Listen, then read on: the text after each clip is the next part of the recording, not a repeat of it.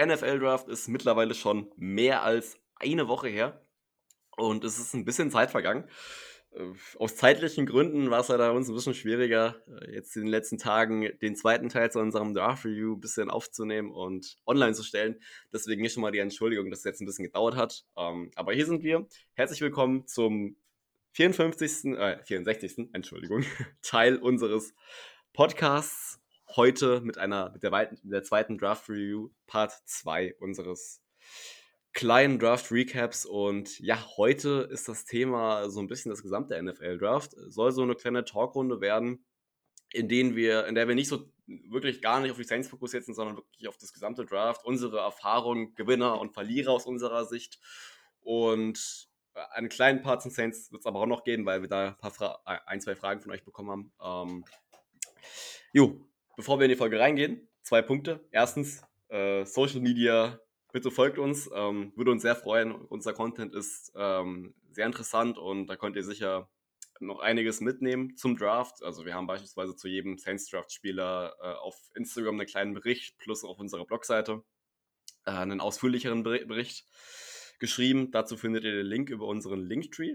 Der Link dazu findet ihr über unsere Instagram Bio oder generell über unsere Social Media Bios. Solltet ihr auf jeden Fall hinkommen. The Who That Germany Talk einfach suchen. Und zweitens, wäre ein bisschen merkwürdig, wenn ich hier allein sitzen würde. Deswegen heute ohne Phil, der letzte Woche bei der, ich sag mal, mehr Saints-bezogenen Draft-Review dabei war. Dafür habe ich heute aber zwei dabei und nicht nur einen. Äh, an der einen Seite äh, sitzt, ist aus München zugeschaltet oder Nähe München der Bene. Habe die Ehre, Servus. Servus. Und auf, an der, am anderen Ende des ähm, Hörers in Österreich sitzt der Jules. Herzlich willkommen. Servus. Ja, wunderschön. Ich glaube, wisst ihr, was mir aufgefallen ist, dass es in den letzten Monaten, so über die letzten sieben, acht Monate, seitdem wir den Podcast machen, habe ich mir dieses Servus so unfassbar angewöhnt, dass ich wirklich in jedem, den ich schreibe, wenn ich oder wenn ich jemanden begrüße, einfach Servus benutze. Unfassbar. Weil ich, ihr müsst wissen, ich komme aus Hessen äh, und ich glaube, jeder, der da irgendwie jemand anderen mit Servus begrüßt, wird komisch angeguckt. Ähm, aber ja. Ich hätte auch gesagt, dass außerhalb von Bayern und Österreich eine Todsünde, das zu verwenden. Wann weißt du eigentlich, was äh, Servus bedeutet? Nee, Aus also, Lateinischen gesagt, übersetzt. Ich habe hab mir das nur von euch angeeignet. Das ist, ist mir gerade ja. so in den Kopf gekommen, weil ihr, ihr beide Servus gesagt habt und ich Servus gesagt habe. Das ist wirklich. Das ist Aber hattest du Latein in der Schule? Äh, ich, ich, kann, kannst du mal die Frage wiederholen? Ich glaube, akustisch ist nicht ganz so mehr angekommen. Ob, ob, du weißt, was Servus eigentlich so. bedeutet, aus dem Lateinischen übersetzt. Ach, nee, das weiß ich nicht. Ähm, wenn, du, wenn du unseren Hörern einen kleinen Exkurs geben willst, äh, der nicht länger als 30 Sekunden dauert. Ja, äh, ganz kurz nur, ich diene dir oder ich bin dein Diener. Also bring mir mal ein Bier.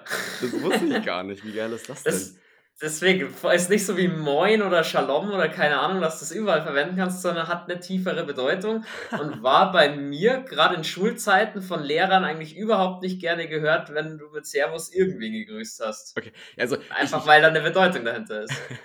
ja, ja, also es ist auch nichts, was wir jetzt Lehrer damit begrüßen oder so. Also alles entspannt, was es angeht. Aber ja. Okay, kommen wir zum. Genau.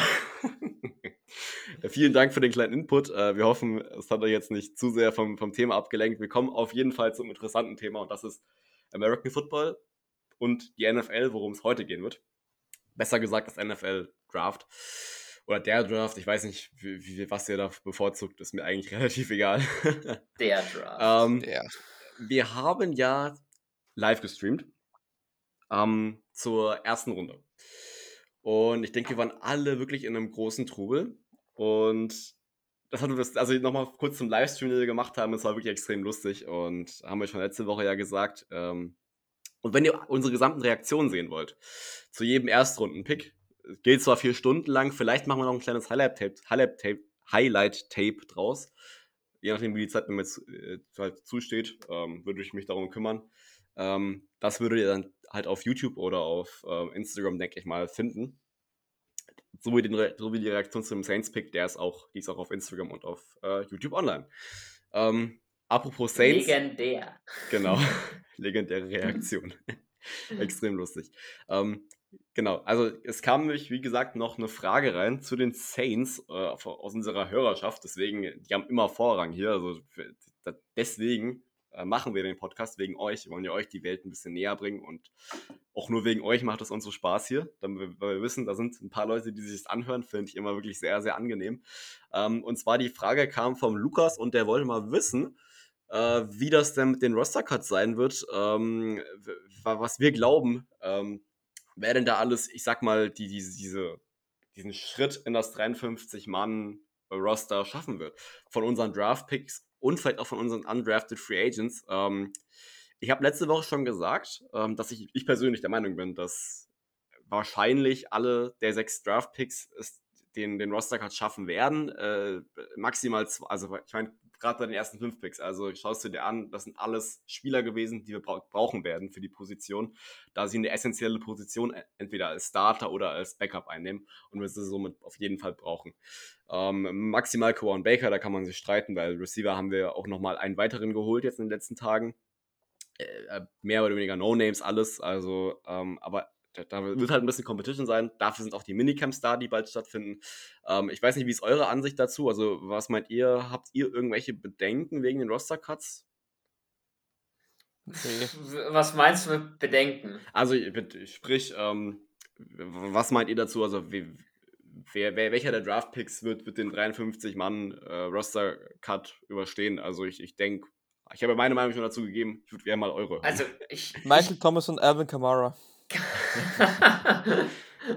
Äh, also ich würde sagen, alle bestehen es, auch Quan Baker, denke ich, kommt da durch. Ähm, da haben wir doch, wie du sagst, zwei andere Receiver auch noch geholt, aber die sehe ich dann eher bei uns im Practice Squad. Genau. Ähm, ich will auf unsere Draftpicks gar nicht so eingehen, das seid ihr ja alle schon zu Genüge. Ich finde von den undrafted Free Agents, die wir geholt haben, solltet ihr euch ein paar Namen merken. So äh, Trill Williams zum Beispiel, Safety oder generell als Defensive Back ist er variabel einsetzbar. Ich glaube, der wird uns erhalten bleiben. Ja. Äh, Söhner Tident Iowa State, den wir geholt haben. Wir brauchen unbedingt einen dritten Tident, äh, Taysom Hill als, äh, ja, als Zweckwaffe. Denke, den werden wir noch im Kader sehen. Merkt euch Lawrence Woods, zwar als Cornerback geführt, der wird aber 1 zu 1 für Justin Hardy kommen. Richtig krasser Gunner. Und der Eric Burrell als Safety könnte ich mir vorstellen, dass der Deontay Harris ein bisschen als äh, Punt- und Kick-Returner unterstützen oder vertreten wird. Hat auch ein paar gute Moves drauf. Den sollten wir uns merken. Und ich, den letzten Namen noch zu nennen, Mike Brown, O-Liner. Sean Payton, Mark O-Liner. Wir haben da noch Bedarf, denke ich, auf Guard-Position, Backup-Guard. Den werden wir auch noch weiterhin sehen. Der wird den 53-Mann-Kader machen am Ende. Ist oh. jetzt mal meine Einschätzung, ja, ohne okay. dass ich natürlich okay. irgendwen habe trainieren sehen. Sehr nice. Äh, Jules, wenn du noch ein paar Worte abgeben willst, nur zu. Ähm, ja, also ich bleibe bei Michael Thomas, Alvin Kamara, da bin ich mir ziemlich sicher. Und also ich glaube, da, die Draftpicks mache ich mir da auch wenig so Sorgen. Auch Juan Baker, glaube ich, wird dort einen Cut schaffen.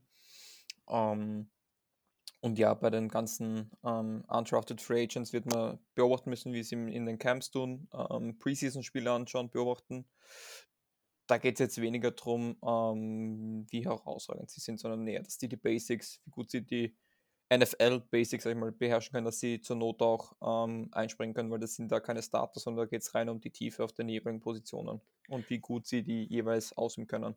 Mhm, auf jeden Fall und ohne das weiter zu kommentieren, ähm, ganz kurzer Ausblick noch zum, zu den nächsten Wochen. Bald beginnen nämlich schon die Rookie Minicamps. Bei den Jets haben sie sogar beispielsweise auch schon begonnen. Also da haben wir schon unter anderem Zach Wilson in Action gesehen. Gibt es auf YouTube ein paar nice Videos. Ähm, das gleiche wird bei den Saints der Fall sein. Also ich denke mal, dass dann alle Rookies halt zusammenkommen. Äh, sowohl die äh, gedrafteten als auch die undrafted Free Agents. Ähm, und da können wir beispielsweise auch Ian Book in Action sehen oder halt die neuen Spieler. Freue ich mich sehr drauf, weil es immer schön, äh, ich sag mal, die neuen Rookies äh, das erste Mal in der Saints Uniform so ein bisschen zu sehen oder im Saints Training Gear besser gesagt. Die sind vom 14. bis zum 16. Mai und dann sind auch bald die äh, OTAs in, in Amerika, äh, in, sorry, in Englisch natürlich, äh, über, also ausgeschrieben, Organized Team Activities, also da wird in, ich sag mal so kleineren Trainingsgruppen dann bietet das Team halt Training an. Ich sag mal, das wird dann sich vor allem auf, äh, ich sag mal so dieses körperliche Training, also sprich Kraft, äh, Physis, ähm, Ausdauer, all diese Dinge werden, denke ich mal, dort genau adressiert und dann ab dem Ja, oder diese, diese Organized Team Activities finden zwischen dem 25. Mai und dem 10. Juni statt. Und zwischen dem 15. und dem 17. Juni sind dann die Mandatory Minicamps, die auch verpflichtend sind für die Spieler. Dort findet einfach dieses gesamte Trainingscamp des Teams statt. Ist aber noch alles ein bisschen auf dünnem Eis wegen Corona. Muss man halt abwarten, äh, inwiefern da was stattfinden kann. Äh, ich, so wie ich es mir aber angehört habe, gibt es wohl die Möglichkeit für Spieler, daraus den Opt-out auch zu wählen. Und ich denke, das werden noch einige machen. Hat aber letztes Jahr auch funktioniert. Oder es kann auch sein, dass diese Camps auch ein bisschen verschoben werden. Das ist natürlich auch noch möglich. Äh, sollten dann aber spätestens auch Richtung, Richtung Juli wieder über die Bühne gehen dann. Genau, genug jetzt zu, über die nächsten. Zu den OTAs will ich Jules was fragen, weil oh, sowas gibt es ja. sowas machen ja auch unsere Mannschaften, zwar nicht in der Art und Weise, aber natürlich in der Saisonvorbereitung auch ein bisschen Fitness und Kraft. Und ich bin da so wie der fliegende Holländer. Ich bin da unsichtbar, dementsprechend nicht anwesend. Ich weiß nicht, ob Jules da sowas mitmacht oder da auch so kreativ wird wie ich, um nicht kommen zu müssen. nee, das. Sorry. Ähm, OTAs, Flag Football bei uns, äh, ja, schön, nein. Ähm, nee. Macht ihr echt nicht einen Tag irgendwie mal Krafttraining zusammen oder Ausdauerübungen oder so ein Kack? Ähm, ja, ähm, jetzt vor, wegen Corona sowieso nicht. Was wir halt gemacht haben, ist, ähm, wir haben uns gesagt, dann so halt eigentlich, ähm, wir haben da die Winter, also im Winter haben wir meistens Hallentraining, Hallentraining gehabt, beziehungsweise jetzt sind wir umgestiegen, auch ähm, ganzjährig draußen zu trainieren. Über den Winter machen wir da rein die Ausdauer und Technik. Und ab Frühjahr bis Herbst rein die, die Spielpraxis. Was wir halt haben, wir haben eigentlich wenig Pause, also wir haben, ich glaube, so einen Monat bis eineinhalb Monate, wo wir nichts tun. Da schauen wir natürlich, dass wir alle körperlich fit bleiben, aber da ist dann Weihnachten und das Weihnachtsessen und das ist da immer so ein bisschen problematisch, deswegen ist der Jänner immer da das, äh, der härteste Monat, wenn man da wieder zurückkommt.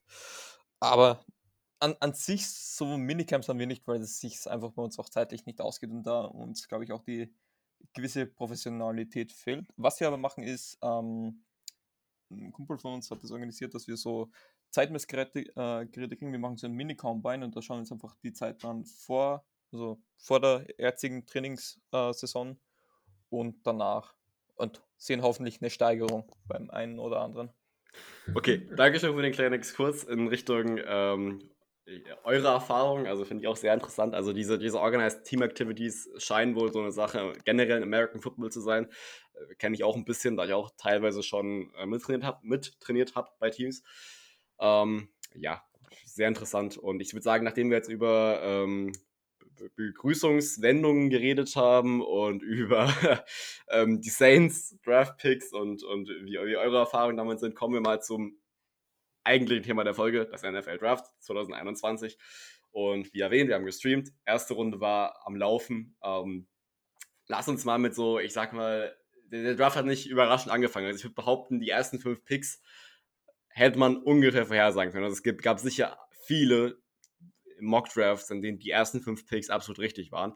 Ähm, ich zähle mich nicht dazu, aber ich habe halt auch danach gepickt, was ich selbst persönlich gepickt hätte. Und das hat sich halt ein bisschen unter unterschieden. Hätte ich aber ähm, das gemacht, was die, was, was ich denke, dass die GMs gemacht hätten. Also beispielsweise der Bengals-Pick, gutes Beispiel. Ich hätte persönlich auf jeden Fall Penny Sewell genommen.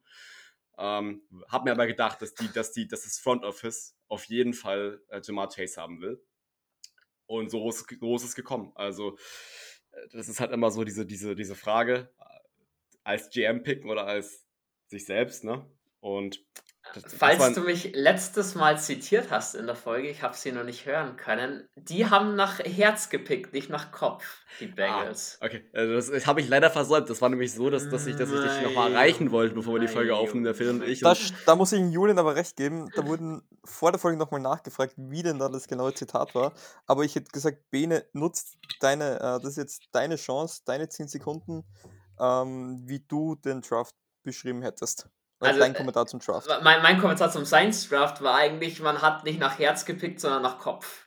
Man hat rational, nicht emotional gepickt und so war der Bengals-Pick auch. Ich denke, mhm. sicher Penny Sewell hätte mehr Sinn gemacht, auch in meinen Augen, aber Chama Chase und Joe Burrow, die, die Connection da wieder zu haben, den geilen Receiver zu haben, das war nicht rational, das war emotional.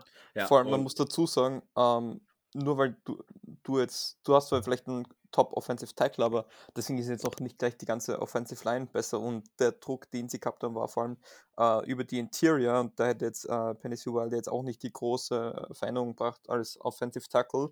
Ähm, es wäre natürlich eine Bereicherung gewesen, weil sie haben Probleme in der Off Offensive Line, aber ähm, hättest du Joe Burrow gefragt, ähm, willst du einen O-Liner oder willst du einen Playmaker haben? Und es ist egal, ob das sein Favorite Receiver aus dem College war, jeder will einen Receiver über einen O-Liner haben. O-Liner sind langweilig. Das soll jetzt nicht böse klingen, sie sind essentiell wichtig für die Offense, das Herzstück äh, und die Versicherung eines Quarterbacks. Aber als Quarterback, hey, du willst eine Anspielposition haben, du willst Big Plays generieren und natürlich brauchst du da eine Offense, aber in erster Hinsicht brauchst du da die ge wirklich geilen Receiver und Jamar Chase ist immer dieser Playmaker-Typ. Und ja. vielleicht brauchen sie genau den. Und, so schlimm ist die O-Line der Bengals auch gar nicht. Also ich, ich meine, die haben einen Starting Tackle. Die haben einen Tackle 2019 gedraftet in der ersten Runde an 11, äh, Jonah Williams. Und in der Free Agency haben sie den ehemaligen Vikings Tackle Biley Reef äh, geholt. Also kein jetzt Standout Tackle, aber Veteran. Also der hat viele Jahre gespielt als Starting Tackle, der kann das auch. Ähm, und in der zweiten Runde haben sie auch direkt einen Tackle wieder geholt. Also einen, einen guten aus Clemson. Ich habe seinen Namen gerade nicht im Kopf. Ähm, und äh, damals sind die Bengals in meinen Augen gut aufgestellt. Ich weiß nicht, sagt mir, was ihr wollt. Ich, ich würde mich erstmal von den Memes, die gemacht wurden um Burrow, die war klar, dass sie kommen würden, wenn sie keinen, wenn sie äh, Penay Subel nicht nehmen. Ähm, war relativ klar, dass es kommen würde. ähm, aber davon würde ich, würd ich mich erstmal distanzieren. Also ich, ich bin persönlich bin der Meinung, die Bengals vielleicht noch nicht direkt so dieser, dieser Playoff-Kandidat, aber die werden, denke ich, jetzt Schritt für Schritt sich nach oben bewegen. Und wenn sie es dann auch noch schaffen, ich sag mal, die, diese O-Line-Probleme auszustellen, was möglich wäre, ähm, dann sehe ich eine gute Zukunft für die Bengals in den nächsten drei, vier Jahren. Und was auch viele vergessen, die Bengals haben erst neulich Thaddeus Moss, Tident, äh, verpflichtet. Auch LSU Tident gewesen, zur gleichen Zeit wie Burrow, Chase, ähm, dort gewesen. Das heißt, so dieses Trio von damals ist wieder vereint bei den Bengals. Finde ich extrem nice. Auch als Saints-Fan ist man auch ein Stück weit meistens mit der LSU verbunden. Und wenn, wenn jetzt noch Justin Jefferson bei den Bengals spielen würde, dann muss ich, muss ich vielleicht glatt darüber nachdenken, zu den Bengals zu wechseln. nee, Spaß beiseite. Also fände ich, einfach nur, fänd ich einfach nur extrem geil, wenn das passieren würde. Ähm, ja, bin ich gespannt. Also gut, die Bengals, wie gesagt, war so der, war so der Pick, war so der typische Pick was macht ein GM, was würde ich persönlich machen. So dieser Gegensatz einfach. War aber dennoch dann letztendlich erwartbar. Und dann, wir haben mit Pinay Sewell eben angesprochen, äh, an sieben, ähm, um den Vergleich zu ziehen. Also wir reden jetzt mal über Steals. Wir reden jetzt mal gerade über Penay Sewell und Justin Fields. Ihr müsst wissen, Justin Fields ist ja, ist ja mies gefallen. Ähm, bis an, Entschuldigung, bis an elf gefallen. Und Jetzt die Frage an die Runde an euch, so diese, um eine kleine Diskussion, Diskussionsrunde zu öffnen. Was war der größere Stil? Penay Sewell zu den Lions oder äh, Justin Fields zu den Chicago Bears? Justin Fields. Der tut mir bis heute weh, weil ich mir denke, die Saints hätten an 11 raufgehen müssen und hätten Justin Fields noch bekommen. An fucking 11. Den hatte ich bei 3. Ich, ich hatte ihn safe bei den 49ers. Mhm. Sage ich, wie es ist. Das ist für mich immer noch ein Wahnsinn, dass der gefallen ist. Für mich der Stil vom ganzen Draft. Justin Fields auf 11. Ja. Okay, Jules? Ja, gehe ich mit. Ich finde einfach ähm, der Hype, der jetzt in Chicago entsteht, ähm, ziemlich cool. Freut mich für die ganzen, für die Bears Nation, dass die jetzt wirklich so diesen Hoffnungsschwung jetzt mit haben. Ähm, bisschen leid tut mir von Andy Dalton, der noch gedacht hat, geil, endlich wieder der Starter. Naja, und dann sieht er, wie Justin Fields fällt und denkt sich an 10 schon, oh nein, jetzt macht's bitte nichts Blödes. Ja, war natürlich so. Aber auch die Lions. Ähm, gut, wirklich, wirklich auch generell einen guten Draft. Ähm, und sind definitiv beide Teams, die sich als Sieger des Drafts ähm, ähm, herausgekommen sind. Aber Sieger des Drafts, das, das sieht man dann erst ab Oktober. Ist auch was aufgefallen bei den Lions? Nachdem die ja so gefühlt das halbe Saints Front Office und den halben Tra Saints Trainerstab abgeworben haben, auch die Draft-Strategie war ziemlich die oder O-Line-lastig bei den, bei den Lions, die ersten Runden. Und ich erkenne da irgendwie schematisch Sean Payton und Mickey Loomis dahinter. Also Könnt ich meine, sagen, was ihr wollt. Also da musst du dich auch ein bisschen differenzieren. Also wenn du mal guckst, wer ist alles für die Lions gegangen? Unser äh, Assistant Titan Coach, aber auch Assistant Head Coach. Ne? Das heißt, er würde, wird wahrscheinlich mit Sean Payton zusammengearbeitet haben bei den Drafts vorher. Plus die Defensive, nee, nicht Defensive Coordinator, bei den Lions jetzt Defensive Coordinator. Ähm, Unser Defensive Back Coach. Genau, Defensive Back Coach war bei uns. Ähm, der wird da auch in einer äh, ja, leichten Planung drin gewesen sein. Ja, das aber ist definitiv sehr interessant und das kann man da auf jeden Fall beobachten. Nee, jetzt kommen wir mal nochmal zu der Diskussion. Größter Draft-Stil und, ähm, also, oder wer ist der größere Stil? Penny Sewell oder Mac, äh, nicht Mac Jones, Justin Fields. Ähm, ich habe ein bisschen andere Meinung, deswegen habe ich bewusst diese Frage gestellt. Also, ich gehe tatsächlich als, äh, mit Penny Sewell als größerem Stil des Drafts, weil schaut euch an, was die Chicago Bears alles äh, abgegeben haben. Vier Picks für einen Pick. Äh, ich glaube, zwei First Rounder äh, und zwei spätere. Next, äh, natürlich, Justin Fields, guter Pick, klar. Ähm, Risikopick. Wenn jetzt Justin Fields so performt wie Mitch Trubisky, dann hast du wieder.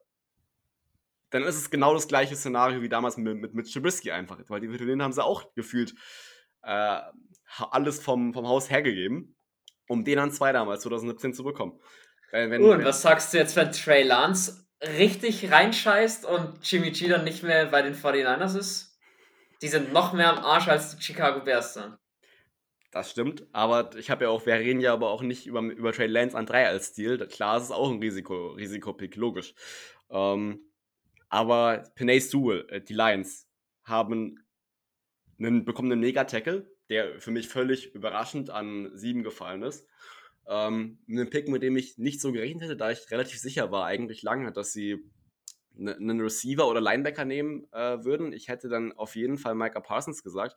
Aber ich habe halt nie wirklich so dieses Szenario in meinem Kopf mit einbezogen, was passiert, wenn Penay Subel zu den Lions fällt. Und sie haben zugeschlagen und haben mit einem der größten Sales des Drafts letztendlich gelandet. Also Lions, äh, good job auf, an der Stelle. Kann ich euch nur gratulieren. Und dazu die ganzen Picks, die sie noch bekommen haben von den Rams. Zwei, ich glaube, zwei First Rounder der nächsten Jahre. Also haben sie jetzt in den nächsten zwei Drafts jeweils zwei First Rounder. Und die, die können sich einen mega Franchise aufbauen. Also, wenn die Lions in den nächsten vier, fünf Saisons nicht in den Playoffs sind, dann weiß ich nicht, was, wie man diesem Franchise noch helfen kann. No front, äh, äh, richtig, ich wollte ich wollt nur kurz sagen, es sind, sind halt immer noch die Detroit Lions. zwei, darf ich zwei Punkte dazu sagen? Ja, ja, klar einerseits mal zu den Lions. Ähm, du bist Titan, bist beim neuen Team. Dein Titan Coach ist, Head Co ist dort Head Coach. Du folgst ihm. Und ein paar Wochen später gibst du dein Karriereende bekannt. Sagt jetzt, also ich glaube, die Super Bowl-Hoffnungen sind bei den Detroit Lions jetzt nicht gerade hoch, wenn, wenn Josh Hill dann so überraschend das Karriereende bekannt gegeben hat. Aber ich bleibe dabei, mal schauen, ob er wirklich, ob er nicht noch einmal zurückkommt. Ähm, und wegen dem Trade ähm, stimme ich dir prinzipiell zu, aber das mit Trades ist immer so eine Sache. Und deswegen habe ich jetzt so ein Beispiel für dich ähm, oder für euch beide. Es gibt, wir machen jetzt einen willkürlichen Trade und ihr sagt mir einfach, was euch lieber wäre. Team A bekommt Khalil Mack, Titan Cole Kmet und Offensive Lineman Arlington Hambright. Hambright. Und das andere Team kriegt dafür Josh Jacobs, Cornerback Blasuren Austin, Cornerback Damon Arnett und ähm, Wide Receiver Brian Edwards. Welche Seite nehmt ihr? Alter. Also wenn so ein Trade jemals über die Bühne gehen sollte, dann, dann wäre ich echt. Also ich weiß nicht, ob es jemals ein, ein Trade mit so vielen Spielern äh, hat es. Das, war, das, das hat es. Das, ich habe es jetzt extra so genannt, das war einfach dieser Oakland, äh, damals noch Oakland Raiders, Chicago Bears Trade für Khalil Mack. Ähm, die Bears haben im Nachhinein Khalil Mack ähm, wow. ähm, jetzt wahrscheinlich Starting Titan Cole Komet und noch ein Offensive Lineman. Und die Raiders haben daraus eigentlich nur ähm, Josh, Josh Jacobs als wirklich bekannteren der Spieler. Okay, Brian Edwards, habe ich mal gehört, aber das sind dann, und die Cornerbacks, wissen, sind bei den Raiders jetzt nicht unbedingt die stärksten. Also Trades, das sind immer so eine Sache, was gibst du her? Das gleiche mit den 49ers. Es geht darum, wenn du meinst, das ist dein Mann für die Zukunft, dann gibst du, musst du all in gehen, da musst du Haus und Hof hergeben, dafür, dass der dir die deine Franchise für die nächsten zehn Jahre tragen kann. Und deswegen sage ich, haben dort die Bears alles richtig gemacht. Wenn er nicht aufgeht, dann geht er nicht auf. Aber zu dem Zeitpunkt haben die Bears ähm, zuschlagen müssen. Ich finde, was sie dafür hergegeben haben, war in dem Bereich okay, sage ich. Sicher, es fehlt jetzt ein bisschen für die Zukunft, aber sie haben eine solide Defense. Sie haben Allen Robinson in der Offense. Sie haben gute Running Backs. Die Olin ist jetzt auch nicht gerade die beste, aber auch nicht gerade die katastrophalste. Ähm, das Team Matt Nagy ist kein schlechter Coach. Also die sind jetzt wirklich interessant für die nächsten Jahre zu beobachten. Und du hast gerade die Olin von den Bears angesprochen. Ähm, haben mit Dylan Rodunz in der zweiten Runde in meinen Augen noch einen First-Round-Talent-Tackle äh, bekommen, der dieses Talent jedenfalls auf, also halt hat. Und ich, also ich, ich gehöre zu, den, gehör zu den wenigen Teams, die das geschafft haben. Zum anderen Team kommen wir später nochmal, was wirklich zwei sehr, sehr gute Picks zum Start gelandet hat. Ähm, ja, da, da gebe ich dir auf jeden Fall recht ist Risiko, ist, ist halt einfach Risiko. Ja? Also war es mit Mitch, Trubisky damals auf jeden Fall auch, ist es mit Justin Fields jetzt auch. Ähm, für mir persönlich hat dieser, hat dieser, dieser Pick von Sewell einfach ein bisschen besser gefallen. Ähm, aber das kann sich noch ganz schnell ändern, wenn Justin Fields den, die Bears wirklich wieder auf ein Level bringt, wo man sagt, wow, Respekt und, und dass sie in die Playoffs kommen und alles. Also ich, ich bin ein großer Fan von ihm. Für die, die jetzt sich denken sollten, sich ein Justin Fields Hater hier bin, auf gar keinen Fall. Ich, ich glaube voll an ihn. Ähm, sind dann eher die Chicago Bears, in denen ich zweifle. Aber gut, anderes Aber Thema. sind die Detroit Lions nicht gerade eine solide Alternative, muss man das Ja, das, das stimmt, das, das du recht. Aber ich, ich finde halt nur, dass die Lions einen extrem guten Job in der Offseason gemacht haben. Auch wenn sie jetzt gerade nicht, nicht zwingend gut dastehen und auch wahrscheinlich nächstes Jahr wieder äh, nicht äh, oder in den ersten zehn des, des Drafts sein werden sie haben eine gute Voraussetzung für die Zukunft. Ähm, äh, Alter, mein Gott, mein, mein Husten, wenn ich rede, echt, das ist unfassbar. Ich entschuldige mich, entschuldige mich natürlich. Ähm, äh, nee, äh, also die, generell die Trade-Thematik, also äh, die in der ersten Runde, ähm, da, da gab es ja dann gefühlt so drei oder vier hintereinander, oder ich glaube, es waren nur drei in der ersten Runde, aber dann noch irgendwie auch gar keiner mehr. Also diese, diese drei Trades, die da waren, ich glaube, das waren die, die Picks involved, waren also an 10 sind dann die Eagles gegangen, haben mit den Cowboys getauscht. Ähm, die Bears sind an 11 gegangen und haben mit den Giants getauscht. Und die Jets sind genau an 14 gegangen und haben mit den Vikings haben mit den getauscht. Vikings getauscht. Ja. Genau. Ähm, kurz gesagt, äh, welcher Trade, welchen Trade fandet ihr soweit am, am besten oder, oder fandet ihr, äh, war der, wenn man mal vergleicht, das haben, das haben wir hergegeben, das haben wir bekommen. Äh, welchen Trade würdet ihr da als, als, als äh, am besten äh, ansehen? Ähm, ich gehe da mit den Giants straight, mit den äh, Dings, mit den Bears. Einfach weil die Situation so genial war. Ich bin mir ziemlich sicher, die, also die Giants sind da durch ein Feld der Emotionen gegangen, wahrscheinlich. Äh, hätten wahrscheinlich an 11 Devonta Smith genommen. Ja, und jetzt wird innerhalb derselben Division traden zwei ähm, andere Teams, wo die sich denken, ey, hört auf zu zusammenarbeiten, wir sind in derselben Division, hasst euch endlich, ähm, nehmen ihren Pick weg und aber in dem Moment muss bei denen auch im selben Moment Feierlaune hoch 10 gewesen sein, weil sie wissen, ähm, ihr Pick ist so weg, aber Justin Fields ist noch da, sie brauchen ihn nicht, aber es gibt genug Teams, die ihn haben möchten. Die Vikings hätten an 14, haben gesagt, an, ich glaube an 14 haben die gepickt, hätten sie Justin Fields genommen. Ähm, ich weiß nicht, ob es da ein Trade-Angebot gegeben hat. Ähm, und durch die Picks von den Bears haben die jetzt einen guten Stock, um da in der Zukunft gut investieren zu können, wenn man auch in, in den Draft für nächsten Jahr schaut, da gibt es sehr gute Defensive Players. Also nächstes Jahr wird Heavy und Defense sein. Ähm, und sieht da die Giants als absoluten Gewinner im diesjährigen Draft gerade durch die ganzen Picks, also ich meine, die bekommen, äh, haben, haben die Bears sind an 11 gegangen für Pick 20, 164, 200, äh, 2022 First Rounder und 2022 Viertrunden-Pick. Also wie ich schon vorhin gesagt habe, halt vier Picks.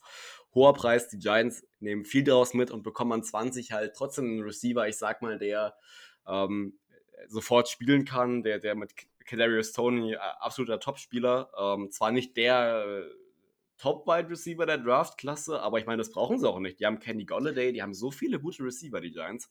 Es ist halt diese Speedster, die immer genau. höher mittlerweile steigen. Wer hatte denn bei Henry Rux letztes Jahr gedacht, dass der der erste Receiver wird, der vom Bord geht? Das ist halt einfach so, ja. diese, dieses Tyreek Hill-Ding funktioniert bei, bei den Chiefs und das will halt, wollen halt anscheinend ein paar andere Head Coaches auch mal ausprobieren und haben. Mhm. Deswegen legitim man muss dazu sagen, Henry Rux ist dann nur insofern die Ausnahme, weil bei den Las Vegas, äh, Las Vegas Raiders geht sie mit damit, sie nehmen sich immer den schnellsten Spieler aus Alabama. Das, das, da haben die äh, Raiders dann eine ganz eigene Strategie. Aber man hat es auch heuer gesehen, finde ich. Ähm, Jalen Waddle ist überraschend früh gegangen mit den Dolphins. Aber das ist mal dieser Deep Threat. Und ich glaube auch, der ist auch alles andere ist langsam. Ich glaube, das wird dem halt auch so ein bisschen die Zukunft sein, weil man sieht, bei den Chiefs funktioniert sehr gut. Ähm, und ja, Speed Kills, hätte ich gesagt. Ja.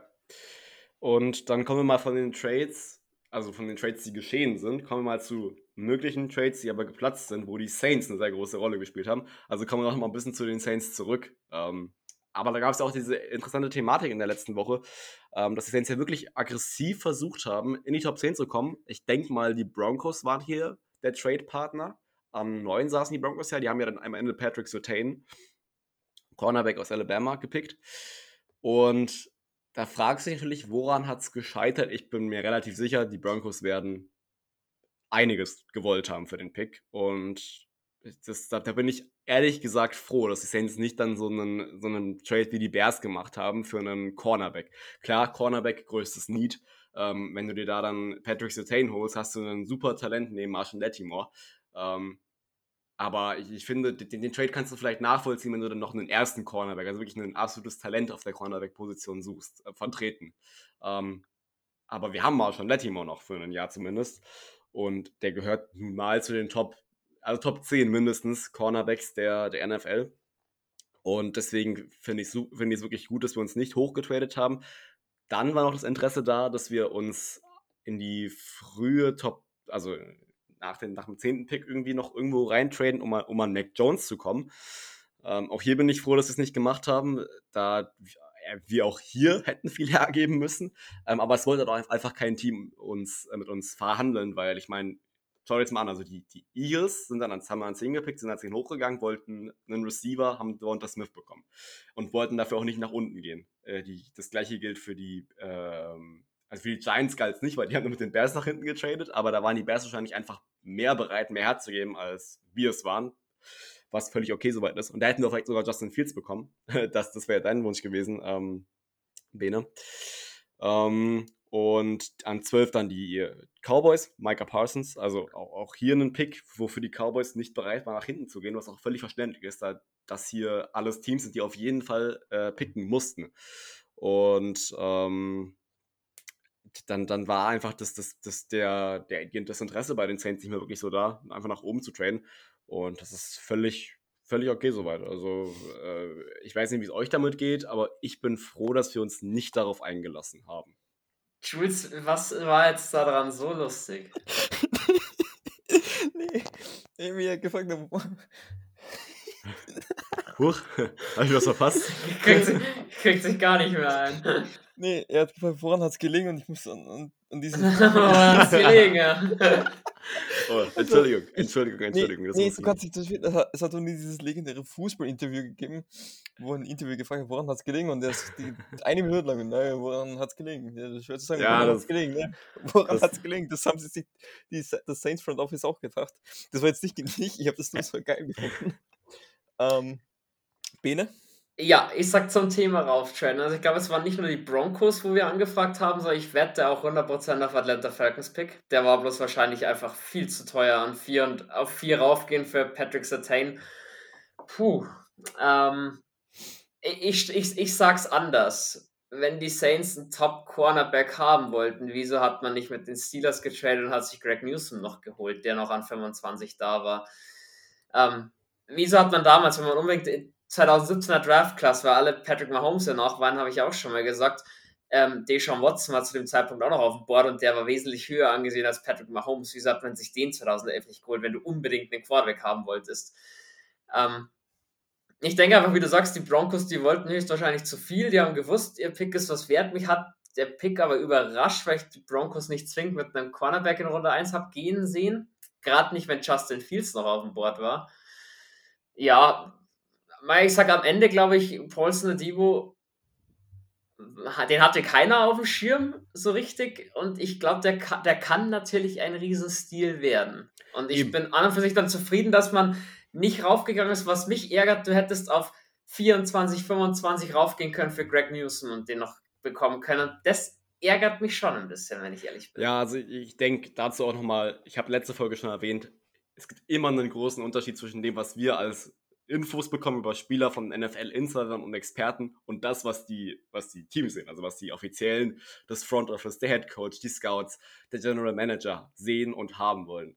Und ich, meine Vermutung ist, die, die, diese Grenze an, an, also an Spielern, also es wird wohl eine Grenze gegeben haben, wo man gesagt hat, okay, wenn die Spieler noch auf der Position da sind, ist ein Trade hoch möglich, aber ab dem Spieler bleiben wir einfach sitzen und bewegen uns nicht von unserer Position runter. Ich habe ja schon gesagt, Peyton Turner wird bei uns wahrscheinlich Best Player Available gewesen sein, einfach weil, ähm, also sonst, sonst pickst du kein Defensive End. Also ich meine, das ist bei weitem nicht unser großes Need gewesen. Ähm, ja, also für einen Saints-Input zu den Picks hört die letzte Folge rein, da gibt es ein bisschen mehr dazu. Ähm, aber ich wollte noch mal kurz noch mal diese Trade-Thematik von den Saints aufrollen, weil die war noch mal ein großes Thema letzte Woche und auch sehr interessant. Und nochmal apropos Trades, bevor wir dann ein bisschen weitermachen mit unserer Draft Review. Ich habe sowohl den, also ich habe gepredicted, dass die Bears für einen Quarterback hochtraden werden und dass die Eagles für einen Wide Receiver hochtraden werden. Ich habe es blöderweise noch nie äh, nirgendwo gesagt gehabt. Ich habe es aber auf meinem äh, Sheet hier stehen, also auf meinem äh, Feed Live Show äh, unter, unter Bold Predictions habe ich stehen ähm, bei den bei den bei den ähm, Eagles Trade hoch für einen Wide Receiver also es war dann so ein Fragezeichen, einfach nur weil, ne? Könnte das passieren? Also es, es steht da jedenfalls. Und bei den Bears hoch für Quarterback, falls einer fällt. Ähm, fand ich extrem lustig. Ist mir auch erst im Nachhinein aufgefallen, dass ich es wirklich da stehen hatte. Kann, kann ja jeder behaupten. Ja, genau. Und zu den Broncos nochmal. Ähm, haben ja Patrick Sertain gewählt, wie gesagt. Ähm, hat mich Nee, also der Spieler, den sie gepickt haben, hat mich nicht zwingend überrascht. Mehr überrascht hat mich, dass sie nicht runtergetradet sind, weil dieser Pick hätte einen großen Wert. Denke, es gab genug, die viel gezahlt hätten. Und ich meine, mir war klar, dass sie sich keinen Quarterback holen, nachdem sie Teddy Bridgewater, für Teddy Bridgewater getradet haben. Ich meine, warum tradest du dann für Teddy Bridgewater? Klar, er hat nichts gekostet, er hat einen Sechstrunden-Pick gekostet. Warum tradest du dann aber für ihn und seinen teuren Vertrag vor allem, äh, von dem, glaube ich, Carolina auch noch einiges bezahlen muss, bin mir gar nicht sicher. Ähm, warum machst du das dann, wenn du deinen Quarterback holst? Also ich denke, die werden jetzt vielleicht sogar ein bisschen tanken, weiß ich nicht. Und gucken, dass sie nächstes Jahr in der Top 10 einen Quarterback wahrscheinlich nehmen werden, weil weder äh, Drew Lock noch Teddy Bridgewater werden wahrscheinlich die große Zukunft bei den Broncos auf der Quarterback-Position sein. Jules, ich gebe, ich werfe den Pass an dich. Wie immer schön gefangen. ähm, ja, zu Broncos ist ja auch ein anderer Quarterback noch im Gespräch mit Aaron Rodgers, aber ich glaube, das ist hier eine andere Thematik. Um, zum Saints Traden möchte ich noch Folgendes sagen. Im ersten Moment war ich, ich habe es höllisch lustig gefunden, dass wir dann Defensive End gepickt haben, nämlich einen, den ich spät Runde 2 hatte, Anfang eher Runde 3. Ähm, aber was ich dann gemacht habe, ich habe einfach ein paar Tage Social Media das ausgeschaltet gehabt, habe hab nur selber mal drüber nachgedacht, ein bisschen mit euch gequatscht und im Nachhinein, Nachhinein muss ich sagen, haben die Saints wahrscheinlich alles richtig gemacht. Ähm, ich habe dann auch äh, mehr äh, Peyton Turner Tape gesehen und muss sagen, geil. Ähm, ich fand auch Pete Werner ein ziemlich krasser Pick. Ich finde, das, der könnte, also wenn wir dann im Dezember, Januar die äh, Season Awards verteilen, glaube ich, dass bei Rookie of the Year bei mir Pete Werner vorkommt müsste ich mir vielleicht rausnotieren jetzt, dass ich mir das, dass ich das gesagt habe. Um, und das zu den Trades ist, ist mal so eine, Sache, äh, so eine Sache. Ich hätte gern für Caleb Farley getradet, um, einfach weil ich selber auch im Community Mock äh, gemacht habe. Um, aber ja, es ist halt so eine Sache. Sie haben versucht, mit den Falcons zu, traden, wo ich mir auch denke, ich, ich, ich wüsste gar nicht, was nimmst du dann? Wie nimmst du da wirklich einen Quarterback? Weil du weißt, ähm, Trey Lance oder Justin Fields wird noch da sein. Ähm, sie mochten Mac Jones, aber Mac Jones an vier nehmen, weiß ich auch nicht. Kyle Pitts wäre noch da gewesen.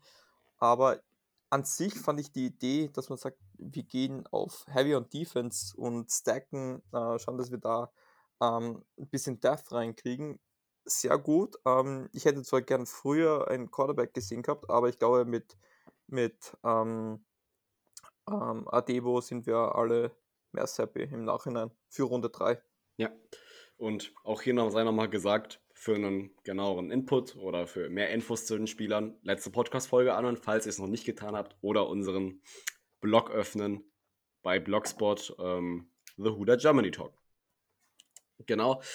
Und äh, genau so viel sei zu den Saints erstmal gesagt. Ähm, der nächste interessante Spieler, der für mich gepickt wurde in der ersten Runde, war Mac Jones äh, an, an 15 zu den Patriots. Aber das war ein Stück weit dann auch erwartbar. Also ich hätte die Patriots irgendwas anderes gemacht, hätte mich wirklich sehr überrascht. Aber auch hier, in, in meinen Augen, sehr guter Pick von den Patriots. Sie mussten nichts traden und haben trotzdem dann, war wahrscheinlich das mitgrößte Need auf dem Roster gefüllt, weil die Patriots, ähm, den hat halt dieser Quarterback hinter Cam Newton sehr, sehr gefehlt, der die halt diese Competition reinbringt.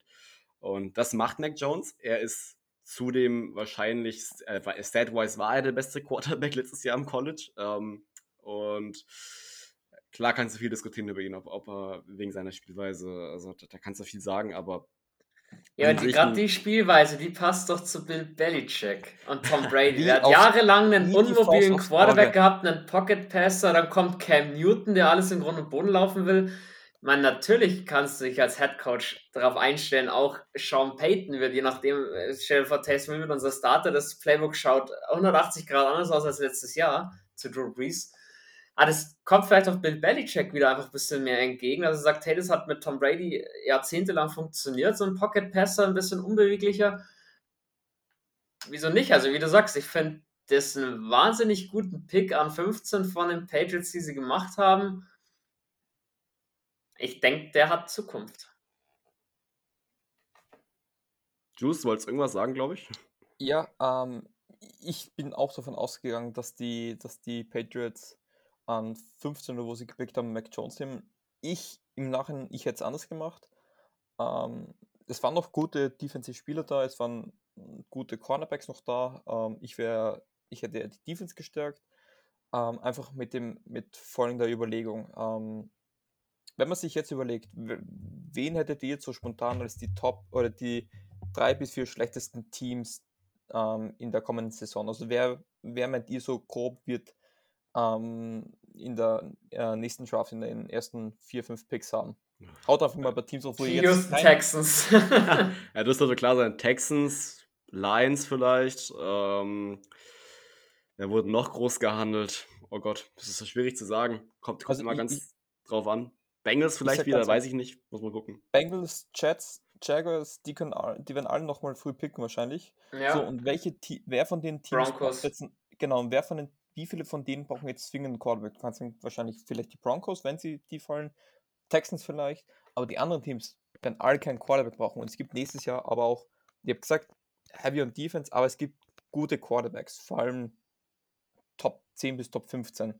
Ähm, und wenn die Patriots wirklich so eine schlechte Saison haben sollten, könnten die auch nächstes Jahr äh, einen sehr guten Quarterback draften. Einen, den ich persönlich höher als Mac Jones sehe. Ich weiß, Mac Jones passt so vom Playstyle gut in, äh, ins System von Bill Belichick, aber ich muss da auch deutlich hinterfragen, wie lange wird es Bill Belichick bei den Patriots noch machen, weil auch er langsam schon angezählt ist.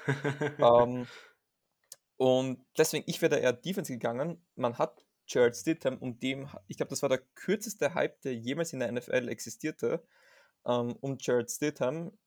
Der hat genau so lange gehalten, bis Cam Newton dann dort war, glaube ich. Ähm, also ja, ich, ich verstehe den Pick. Ich wäre jedoch anders gegangen. Ich hätte gesagt, Defense verstärken und dann nächstes Jahr kriegst du auch noch einen guten Quarterback. Und auch Quarterbacks, die gut in das System reinpassen, meiner Meinung nach. Du kannst aber nicht wieder so eine Saison spielen als Sicht von Patriots wie letztes Jahr. Und ich meine, Cam Newton, Jared Stidham, die haben alle nicht funktioniert. Und wie du sagst, Bill Belichick, ich meine, ja, wenn jetzt die Saison nichts wird, ja, dann ist er in meinen Augen angezählt, jetzt noch nicht. Aber das ist doch völlig legitim und ich meine, Cornerback hätten die Patriots niemals gezogen in Runde 1. Dafür sind die viel zu gut aufgestellt auf Cornerback. Maximalen Defensive End. Okay, hätte ich mir eingehen lassen, aber ich, wie gesagt, ich, an diesen Patriots-Picks gibt es überhaupt nichts dran zu rütteln. Der erste, wo ich dran rütteln würde, den du übersprungen hast, Julian, Chase Juan ging als erster Cornerback zu den Stimmt, Panthers. Ich vergessen, ja. Und da muss ich sagen, diesen Pick den habe ich nicht verstanden, weil wir, da war auch noch einiges auf dem Board und wieso man dann Chase Horn auch noch nimmt. Ich meine, klar, wenn der den gefallen hat, in Ordnung, aber ich fand jetzt auch Cornerback, die Panthers haben jetzt, keine Ahnung, wie viel, 10, 12 Picks am, am Stück draftübergreifend in die Defense reingesteckt. Hm. Hm. Ja, also mein, meine, mein Gedanke war, ich war überrascht, genau wie ihr. Also ich, ich denke, JC Hall, mit dem Namen habe ich hier an 8 nicht gerechnet. Ich habe gedacht, dass es wahrscheinlich Micah Parsons wird. Ähm, oder vielleicht sogar ein Quarterback, aber das habe ich eher für unwahrscheinlich gehalten. Äh, habe dann auch relativ schnell danach, nach dem Draft, die 50-Option bei Darnold gezogen. Ähm, ich finde, wir hatten es vorher mit Henry Rocks bei den Receivern letztes Jahr, dass einfach dieses, die einfach dieses gewisse Etwas haben in den Augen der Teams natürlich, äh, wo man vielleicht eher sagen würde, ja, der mag zwar einen geringeren Floor haben, also mag zwar nicht noch diese Qualität noch nicht so krass besitzen, oder mag zwar nicht der beste Spieler auf dieser Position sein, aber dieses Ceiling, also was, was möglich ist, ist enorm. Und ich denke, das haben die Panthers auch bei JC Horn gesehen, weshalb man sich dann dazu entschieden hat, ähm, die, ihn anstatt äh, Patrick Sertain zu picken. Also ich bin mit der Position generell eher ein bisschen überrascht gewesen. Ja, ähm, genau, es war wie bei uns mit Defensive End oder Defensive Line, wo ich sag, sagte immer, Moment, es, es war, war auch nicht der größte Lead, wo wir in den Draft reingegangen sind. Also ich die Panthers mit, dem, mit der Cornerback-Position, haben wir gedacht, so Asante Samuel Jr., wenn der gefallen ist bei die, zu den Runde 2, ja gut, ein Slot-Corner, ja, hätten sie gebraucht. So ein Outside-Corner wie JC Horn, hatte ich für die Panthers nicht zwingend auf dem Board. Ja, also schwierige Thematik, ein Pick, wo man abwarten muss. Ich, ich denke, ähm, der Name war es einfach. Also sie, sie, haben sich halt sehr vom Namen von ihm, ich sag mal, dann leiten lassen und ihn halt einfach gepickt. Ähm, bin gespannt, wie das Experiment funktioniert. Ist ein Reach auf jeden Fall. Ähm, aber ich, ich finde es halt, ein bisschen schade, dass er nicht, dass er gegen die Saints spielen muss und das gleich zweimal im Jahr. einfach weil der Name Horn und Saints ist ja an sich schon sehr verbunden. Ähm, aber ja, also ein Pick, der, wo, wo uns mit der Zeit gezeigt wird, ob, wie sich dieser Pick ausgezahlt hat. Äh, das, deswegen habe ich den Pick auch ein bisschen übersprungen, glaube ich, weil ich den Pick, ja, er war überraschend, aber er war jetzt nicht der spek spektakulärste Pick ähm, aller Zeiten. Ähm, ich würde nur gerne dazu was sagen, wenn ich darf. Äh, ja, kannst du machen. Ich mache sogar relativ kurz diesmal. Ähm, ich habe einen Pick verstanden. Ich wäre vielleicht eher mit Patrick Sotain äh, gegangen als JC Horn. Einfach weil ich mir denke, das spielt in der Division, ich habe es eh schon mal angesprochen im, im Livestream von Sonntag. Ähm, du spielst in der Division mit Michael Thomas, Mike Evans, ähm, Julio Jones und wir wissen, er ist ein Top-Cornerback. Ich glaube, von der Technik können wir sagen, er ist der beste Cornerback, aber äh, die Strafen sind noch ein bisschen sind noch vorhanden und vor allem, die, er ist ja auch nicht gerade groß. Also, Cornerbacks sind gerne nicht gerade groß, aber äh, da finden schon ein paar Zentimeter auf, auf einen Certain zum Beispiel. Und das ist dann halt schwierig, wenn du da so den typischen Possession Receiver, also wirklich der diese Jump Balls äh, runterfängt, da kann er schon äh, Probleme haben. Er ist ein Top-Cornerback, wenn du jetzt gegen einen Tyreek Hill zum Beispiel spielst oder gegen einen Chris Godwin, aber gegen die Mike Evans, gegen die Julio Jones, gegen den Michael Thomas, da wird er, glaube ich, Schwierigkeiten haben. Und ich glaube, das werden dann Teams auch forcieren, dieses Matchup, weil sie wissen, der muss dann wahrscheinlich auch aufgrund der fehlenden Körpergröße ähm, sich anders behelfen, dass er wie gesagt, von den Qualitäten her sehe ich ihn sogar als, als, als Top-Cornerback in, in diesem Draft, aber in dieser Division hätte ich, wäre ich eher mit Patrick Sertain gegangen, muss, muss ich ehrlich sagen. Ja, da kannst du auch im Nachhinein nur hin und her philosophieren. Ähm, die Zeit wird es zeigen, was, was, was, hier, was hier Sache ist. Ähm, okay. Ich würde sagen, ja, so die, die Hälfte der ersten Runde haben wir jetzt eigentlich fast einmal durchgemacht. Ähm, wenn wir jetzt mal noch, ich sag mal, interessante ähm, Day One Picks durchgehen. Äh, vielleicht die Thematik: zwei Running Backs sind gegangen zu den Steelers, äh, Najee Harris und zu den Jaguars. Travis Etienne, wo ich auch extrem geil finde, dass direkt äh, Terrell Lawrence mit äh, Travis Etienne direkt wieder vereint wurde. Finde ich eigentlich extrem nice. Aber der Pick an sich ist mit Vorsicht zu beachten, wenn man bedenkt, dass die Jaguars eigentlich einen Top Running Back mit ähm, James Robinson haben. Äh, ja, aber Running Backs kannst du A nie genügend haben. Ja. Weil Running Backs bist du einfach so verletzungsanfällig. Und ich meine, Etienne ist schon eine andere Art Running Back wie Robinson. Das muss man, glaube ich, auch sagen. Das, das stimmt, genau. Weil alle auf diesem Steelers-Pick rumhacken. Hey, die Steelers haben einen Running Back gebraucht und der war für mich auch mehr als legitim, dieser Pick. Ja. Weil der Running Back, ich sag's mal, Running Back, jeder wird, ist leicht ersetzbar und und und. Ja, und genau, deswegen kriegen Alvin Kamara, McCaffrey und Derrick Henry neuerdings auch das Geld sowas von in den Arsch geschoben, weil die sind ja alle so ersetzbar. Also deswegen, dieses, dieses, dieses Ding, äh, Running Backs sind nicht mehr wichtig, das hat sich doch das letzte Jahr jetzt auch schon wieder gedreht. Weil, weil du auch kein Running Back, kein klassischer mehr bist, du bist vier, dritter oder vierter Receiver mittlerweile auch einfach. Du bringst so viel Variabilität rein, die neuen Running Backs ins Spiel. Deswegen, hey, der Steelers-Pick zerfetzt mich dafür, den fand ich nicht so schlecht. Fand ja. ich eigentlich auch geil. Um, ähm, ich frage jetzt auch nicht beide, kriege ich ganz kurz 60 Sekunden Fantasy Talk? wir müssen gucken, dass wir die. Also, ich weiß nicht, wir, wir können einfach ein bisschen Oder talken. Also, es reichen 30 hau einfach, Sekunden. Hau einfach die, in die Tasten, Juice. Hau einfach ich, in die Tasten. Ich, ich, ich versuche das jetzt mit den Schimpfwörtern äh, low zu halten. Um, ähm, what the fuck? Seriously, Jacksonville Jaguars, das wird jetzt übrigens meine, ähm, meine Hommage an Stoney von Stone Duck.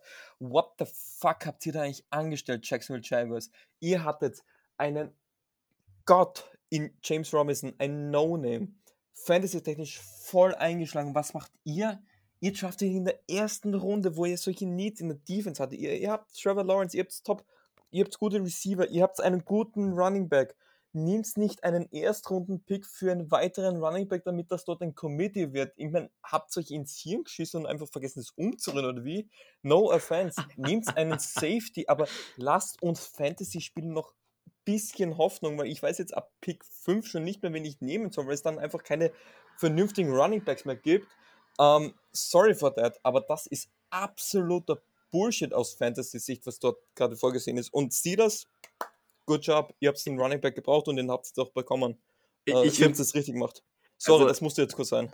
Ich finde es ich find's, ich find's, äh, cool, dass ich theoretisch gesehen bei euch beide muten könnte, falls ihr ein bisschen Scheiße labert.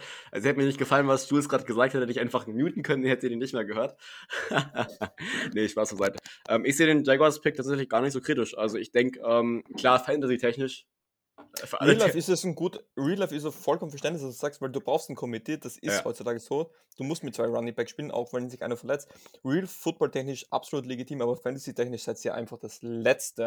Ja, aber so gesehen sage ich halt auch, die hatten dann wieder an Position 33, weil du sagst ja gerade Defense, Safety, Linebacker, die hatten ja immer noch freie Auswahl. Es ging nicht ein Safety in Runde 1, den hätten sie jeden nehmen können. Äh, Jock war noch da als Linebacker deswegen, die haben halt ein bisschen gezockt und ich finde dann wieder die Connection, die halt Trevor Lawrence dann gleich zu seinem Running Back haben wird, das ist in meinen Augen nicht schlecht. Um, ähm, jetzt hätte ich nur eine allgemeine Frage, das ist sogar ernst gemeint. Um, ähm, wie gesagt, ich irgendwo sage ich, okay, vielleicht nicht in der ersten Runde, aber die Jacksonville Jaguars können sich erlauben. Ich wäre mit Trevor Murray gegangen, weil ich glaube, Etienne hättest du auch an 33 noch bekommen. Aber jetzt, was ich nicht will, was ich mir frage, wie. Ja, aber Trevor Merring ist dann bis zu den Raiders in Runde 2 ja. gefallen. Den hättest du also auch in 33 noch der bekommen. Ist ein Wieso hast du dann Trevor Holland genommen? Der, der, war für mich, ja, eh, sie sahen einfach etwas äh, in Holland oder äh, eben halt nicht in Trevor Merrick. Ähm, aber was ich mir halt denke ist, oder was ich mir halt frage, wie wichtig ist denn eine Connection zwischen einem Quarterback und Running Back? Ich meine, ich weiß es echt nicht. ja, schau dir Taysom Hill und Alvin Kamara letztes Jahr an, war nicht da und das hast du schon gemerkt, dass ja, die nicht da man, war. Dafür war halt die Connection zu Michael Thomas gleich da, ja, ich muss sagen, ich glaube, dass das, das, ich glaube, da gibt es mehrere Faktoren. Ich glaube, ein Faktor davon war, dass es zu einer Zeit war, bis dorthin wurde Kamera einfach bis zum geht nicht mehr abgenutzt.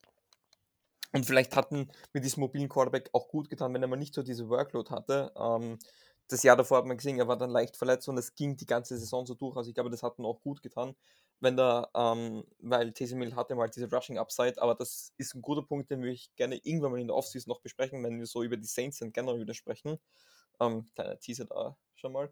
Ähm, aber ja, bei, bei den Jaguars, ich weiß jetzt nicht, ob, dass Travis Etienne ist ein guter Running Back. Ob er jetzt auch bei Clemson war, dass er da mit seinem Quarterback zusammenspielt, ich glaube, das hat da jetzt weniger einen Impact, als hätte er da jetzt um, irgendwie so bei Burrow und Jamar Chase jetzt zum Beispiel sich einen Impact weitaus höher als bei uh, Trevor Lawrence und Etienne.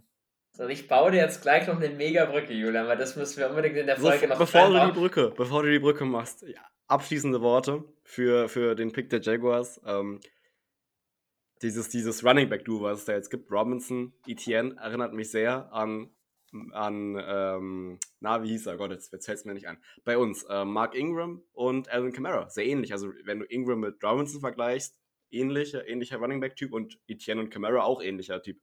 Ähm, Finde ich ein sehr interessantes Experiment, auf das ich sehr gespannt bin und deswegen generell bin ich auch auf die Jaguars sehr gespannt. Definitiv. Es gab für mich dann, um ein bisschen weiter zu gehen im Draft, in Runde 2, äh, zwei wirkliche Steals. Wo man mhm. auch natürlich, es sind danach ein paar Geschichten rausgekommen, warum sind die gefallen. Nochmal ist Trevor Merrick in Runde 2 zu den Raiders, den hatte ich zum Teil schon in Runde 1 bei den Raiders. Ich glaube, Wahnsinn. alle in Runde 1, den, muss man der, sagen. Der tut mir auch bis heute auch, genau wie Justin Fields, weh. den hätte ich gerne bei den Saints gesehen. Und natürlich JOK zu den Browns. Und die Browns, das wird, wird dann zu meinem Gewinner vom Draft mal kommen. what the fuck, was haben die bitte gemacht? Hut ab an dieses Front Office von den Browns. Alles richtig gemacht. Nächstes Jahr vor den Steelers predikte ich jetzt schon in der Division. Man, uh. man muss dazu sagen, das, das könnt ihr nicht wissen. Und das, ich, glaub... ich und die Browns, Leute, ihr wisst das, ist jetzt nicht True Love. ähm, wir haben eh, kannst dich noch an ersten Quicker Weg, glaube ich, lange über die Browns und deine Liebe dazu philosophiert. Ähm, für alle, ihr, ihr könnt es nicht wissen, aber wir haben jeden Montag ein Meeting und ich glaube, Erik strahlt jetzt noch als Browns-Sympathisant, äh, was die da angestellt haben. Definitiv ein, ein Stil, aber ich würde vielleicht gerne noch kurz, ich weiß nicht, was noch anschaut, aber über JOK dann sprechen, weil ich habe, der Pick ist ja sehr interessant in vielen Hinsichten. Ähm, ich weiß gar nicht, wie wir von der Zeit aussehen, aber ich glaube, wir können es ja auch mal ein bisschen lockerer angehen, sonst mit der Zeit auch. Also wir sind jetzt bei 55 Minuten. Ähm, wir haben so ein bisschen talken kann man schon noch. Ja, ein bisschen Zeit. Weil mich, mich ich, ich will ja jetzt nicht die Moderation übernehmen, aber ich, ich glaube, JOK war, glaube ich, ähm, wirklich interessant, weil ich glaube, bei Pick 28 bei den Saints, jeder war sich eigentlich sicher, okay, das muss eigentlich JOK sein. Und plötzlich fällt er tief in die zweite Runde. Und dann ist draufgekommen, dass er ähm, Medical Issues hat. Ich, ich, was, Herz, Herzprobleme. Herz, Herzprobleme. Herzprobleme. Man, man, weiß jetzt nicht, wie ernst es ist. Ähm, Ärzte meinen ja, glaube ich, es, ist, es soll kein, ähm, keine Auswirkungen haben auf die NFL-Karriere. Aber wenn das vor allem direkt, äh, das wird um Draft herum, werden sie das erfahren haben wahrscheinlich erst, ähm, rauskommt, das hat dann schon einen Impact. Also ich glaube, also das, da haben die GMs schon äh, dermaßen, gehen da so die Alarmglocken los, weil das ist das Einzige, was du nicht haben willst, weil das ist auch das gleiche. Marshall Lattimore war ich von den Qualitäten her der ein Top 5 Pick sein kann, aber weil er halt immer mit seinem Hamstring Issues gehabt hat, ist er dann überraschend bis an die Elf gefallen. Und das wollen GMs halt gar nicht. Spieler, die ähm, Medical Issues haben und bei Herzproblemen, da ist es sowieso, muss man extra vorsichtig sein, deswegen muss man, muss man kurz dazu sagen, die NFL testet da ordentlich und regelmäßig, dass da einfach nicht passieren dass da einer plötzlich umfällt und irgendwas Schreckliches passiert, deswegen sind sie da auch vorsichtig, aber da sind die GMs schon extrem vorsichtig und im Nachhinein bin ich froh, dass die Saints nicht JOK genommen haben. Ja, und auch nochmal zu der Thematik fallende Spieler, habe ich am Anfang kurz erwähnt gehabt. Ähm, wundert euch wirklich nicht, wenn eure, euer Team irgendwelche Spieler äh, gewählt hat, von denen ihr teilweise noch nie vorher irgendwas gehört habt. Zumindest nicht mit, in Verbindung mit der Position, wo sie ausgewählt wurden. Ähm, die Teams sind wirklich sehr, sehr vorsichtig, vorsichtig. Das haben wir spätestens dieses Jahr ge, äh, gemerkt, ähm, was äh, Medical History bei Spielern angeht das sind nicht umsonst Receiver rausgefallen, aus dem, aus dem Draft rausgefallen teilweise, die ich auf jeden Fall sogar noch in Runde 4, 5 gesehen hätte. Ähm, da sind die Teams wirklich sehr vorsichtig und gehen wirklich definitiv nach dem Motto, was ist der sicherste Pick an der Stelle. Und Richtig, das, und ich ja. meine, mit JOK ist halt Linebacker, ist halt auch mehr so ein Coverage-Linebacker gewesen, also vielleicht halt einfach bei vielen auch nicht der Need nach einem Coverage-Linebacker so da.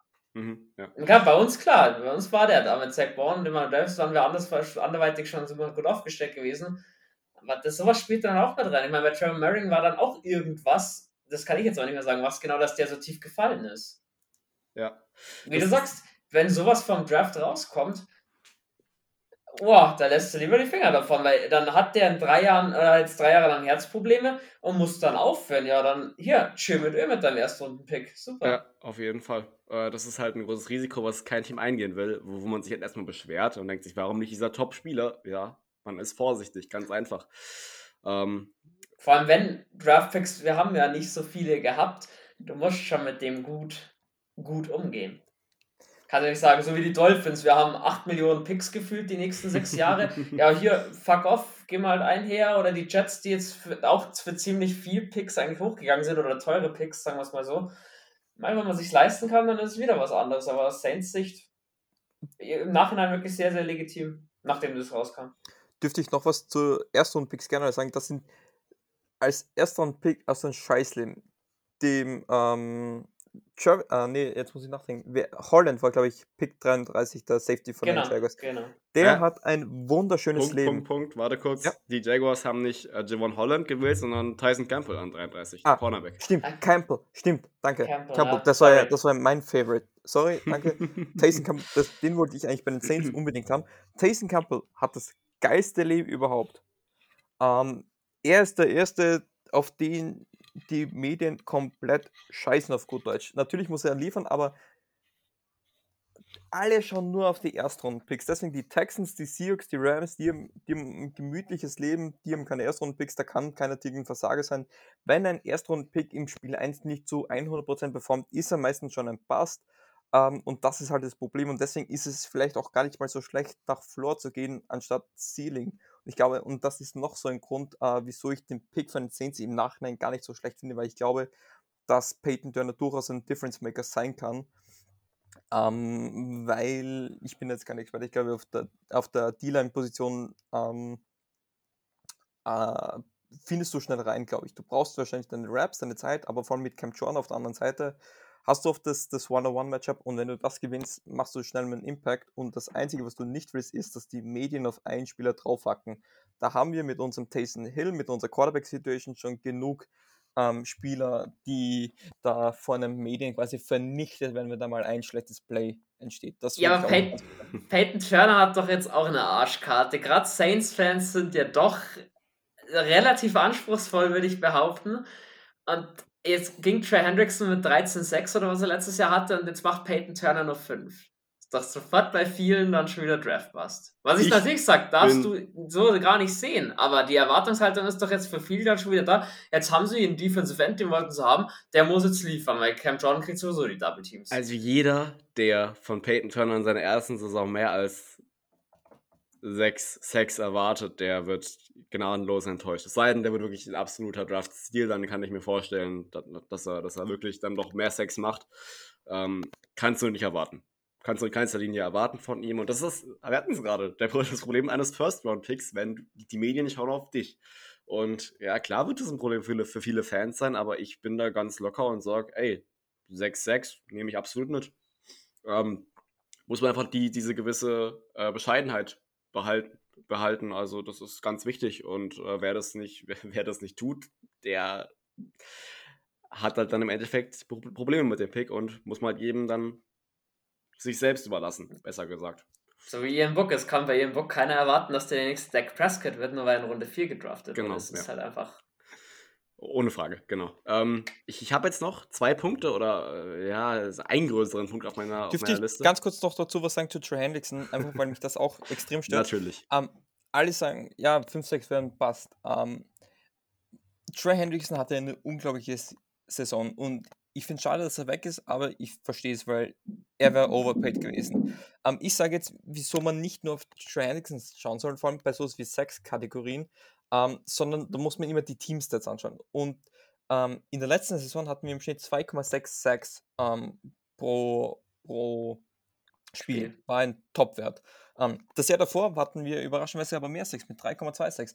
Also, ähm, das stimmt schon. Trey Hendrickson hatte eine unglaubliche Saison, aber das hat sich ausbalanciert. Wahrscheinlich auch, weil Cam Jordan so viele Double Teams gehabt hat. Das heißt, die Stats alleine sind nicht immer aussagekräftig. Das sagt er nicht, du musst, wenn schon, das ganze Team anschauen, die ganze Unit.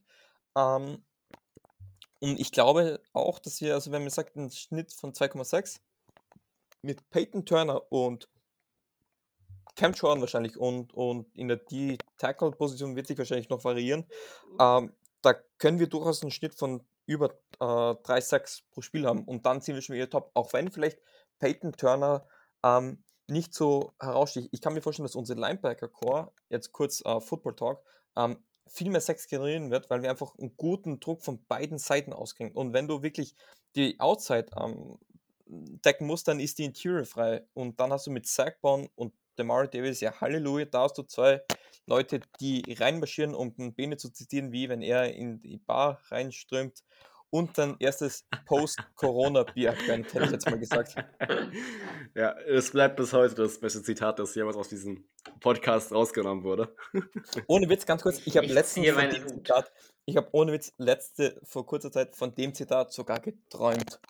Wollte ich nur ganz kurz gesagt Oh haben. Mann, oh Mann, oh Mann.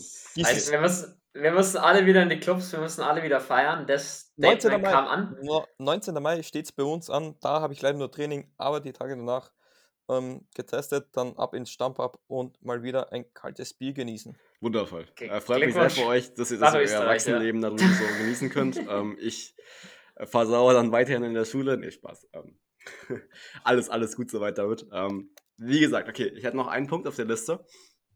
Ähm, nee, sogar zwei. äh, die Browns Draftklasse generell, wenn wir mal zu meinem Gewinner des Drafts kommen, zu dem wir auch nochmal genauer was gleich sagen werden. Ähm, die Browns sind für mich klarer Gewinner des Drafts. Ich meine, wenn du mit deinen ersten zwei Picks äh, zwei Spieler bekommst, die in ihrer Positionsgruppe äh, bei den meisten äh, Experten in der Top 5 geführt wurden. Und wenn du in Runde 2 einen Spieler bekommst, klar, der gefallen ist aus seinen halt Gründen, ne? Aber ich meine, trotzdem, ne, ne, wenn du den zweitbesten Linebacker der Draftklasse an Pick äh, 52 bekommst und dafür hochtradest und wirklich gefühlt nichts hergeben musst, hast du alles richtig gemacht. Und ich denke, dein Hot Take, bei deinem Hot Take gehe ich mit, Bene, was du vorhin gegeben hast. Ähm, Browns Draftklasse ist auch in meiner Meinung absolut die beste. Und ich bin sehr gespannt, wie sie die Browns abliefern werden. Ähm, um zum nächsten Punkt zu kommen, wir haben vorhin kurz über die Lions geredet habt, äh, wir hatten vorhin kurz über die Lions geredet gehabt. Ähm, jetzt kommen wir nochmal zu einem weiteren Lions-Pick in einer späteren Runde. Und zwar waren unsere Augen natürlich alle auf Amon Russell und Brown gerichtet. Ähm, und wann er gepickt wird, ist leider nicht an Tag 2 gegangen, ist erst äh, früh in Runde 4 gegangen. Und zwar zu den Detroit Lions. Ähm, und ich weiß nicht, wie es ihr gesehen habt. Also, ich weiß nicht, ich würde euch mal den Vortritt lassen, weil ich habe nämlich eine klare Meinung zu dem Pick und zu dem Fit, wie wir halt in das System reinpasst. Wenn, wenn ihr gerne was zu sagen wollen würdet, nur zu. Also ich denke halt für die Detroit Lions schon Wahnsinn, den Hype, den sie in Deutschland dadurch erzeugt haben oder auch erzeugen können. Äh, Ein, ein, riesen, ein riesen Punkt, den du mittlerweile auch aus Marketinggründen einfach beachten musst. Und wie du sagst, äh, Amon Ra St. Brown, ein Erstrunden-Pick für mich, nein, war er nie. Wenn der später in Runde 2 geht, hätte ich es allerdings schon verstanden. Also in Runde 4 zu dem Zeitpunkt Detroit Lions, wo sie gepickt haben, doch ein Stil im ersten Moment. Kann die Lions dazu nur beglückwünschen. Ich hatte auch da die stille und leise Hoffnung, dass er vielleicht, wenn er schon so fällt, vielleicht sogar in Runde 4 bis zu den Saints fällt. Aber gut, das war halt leider nicht der Fall. Ähm, ja, möchte nur ganz kurz dazu sagen, wie sehr Spieler fallen. Ich hätte sein ADP, also so wann, das heißt dann von Average Draft Position, wann die Spieler ungefähr gepickt werden, so um Runde 3. Ähm, aber das hängt halt auch immer ab, wie vergriffen die Position ist. Wenn aus irgendeinem Grund viele Receiver gehen, wird sein ADP natürlich steigen. Und ja, da ist er dann halt einfach gefallen. Ich finde ein guter Pick für die Lions. Ich kann mir gut vorstellen, wäre bis zu den Saints gefallen, wären es auch noch einige Picks gewesen. Ähm, wäre durchaus ein solider Pick gewesen. Ich glaube, die Saints hätten da auch zugeschlagen, weil ich glaube, Ian Book hättest du in den späteren auch noch bekommen. Ähm, ich glaube einfach, zu dem Zeitpunkt hat es keinen Spieler gegeben, was für die Saints interessant genug war und deswegen sind sie relativ konser äh, konservativ früher auf äh, mit Ian Book gegangen. Aber ja, Amon Russell Brown wirklich äh, hat Spaß gemacht im College zuzusch äh, zuzuschauen bei USC. Ähm, so, meine Stimme verabschiedet sich auch schon langsam. Ähm, Das ist ein Zeichen. nee, und man muss auch sagen, sie haben Need, sie hatten ein Need auf der Wide Receiver Position jetzt, wo, wo ähm, Golladay, äh, Golladay weg, äh, weg war. Und ich finde, den haben sie gut ersetzt mit, mit St. Brown. Und wenn er sich gut einfügt und mit, mit Goff haben sie jetzt vielleicht nicht das Kaliber wie Matt Stafford, aber auch einen, der mal, der viel mit äh, Wide Receiver arbeitet. Und ja, also ich glaube, es war kein schlechter Pick, äh, generell kein schlechter Draft für die Lions. Also es sind definitiv bei den Siegertypen dabei. Ja, äh, und hier kommt jetzt dazu, was ich vom Amon Ross St. Brown Pick halte. Und zwar der größte Gewinner von diesem Pick ist er persönlich selbst, weil er kommt in eine Situation bei den Lions, eine Receiver- äh, Receiver-Situation, von der er persönlich sehr profitieren wird. Die, die Receiver-Group bei den Lions ist nicht sonderlich stacked. Also da, gibt's, da ist nicht viel Talent da. Der erste Wide Receiver von den Lions ist Stand jetzt Tyrell Williams, absoluter Johnny-Man in der NFL bisher gewesen. Und äh, immer nur eigentlich Wide Receiver 2 oder 3 gewesen. Ähm, also das heißt, er kann sich selbst hochentwickeln. Also ich, ich finde persönlich, die, die Lions bekommen einen guten Receiver, der halt gefallen ist und damit auch ein Stück weit ein Stil ist, natürlich. Muss ich halt erst beweisen, aber er persönlich profitiert davon deutlich mehr, ähm, weil er Game Time bekommen wird. Er wird viel Game Time bekommen, er wird mehr Game Time bekommen als bei einem Team, wo es schon wirklich zwei oder drei Receiver gibt, die fest, ich sag mal, die, die Starting Receiver halt sind. Und da kann er sich bei den Lions, denke ich mal, richtig gut reinarbeiten. Und wenn er diese Game Time bekommt, dann, dann gratuliere ich ihm und freue mich sehr darauf, ihn bei den Lions zu sehen.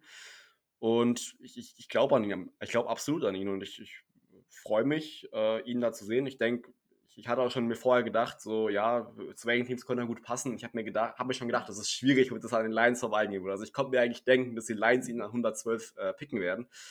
Ähm, und ich lag mit meiner Vermutung letztendlich dann richtig. Ähm, also Lions, äh, freut mich für euch, dass ihr äh, Sam Brown bekommen habt. Äh, ich hätte ihn auch sehr gerne bei den Saints gesehen. Ähm, ist halt am Ende so, kannst du nichts machen. Äh, ist besser, als wenn er jetzt bei den, bei den Bucks oder bei, den, bei einem anderen NFC South Team gelandet wäre, weil dann hätten wir ihn ähm, in einem Team gehabt, wo, naja, die Rivalität natürlich zu sehr groß ist. Ähm, und wir wollen natürlich nicht, dass unsere, dass unsere Rivalen hier sonderlich in Deutschland gepusht werden. Nee, Spaß beiseite. Äh, grüße natürlich an alle ähm, Fans von NFCs, anderen NFC South Fans raus.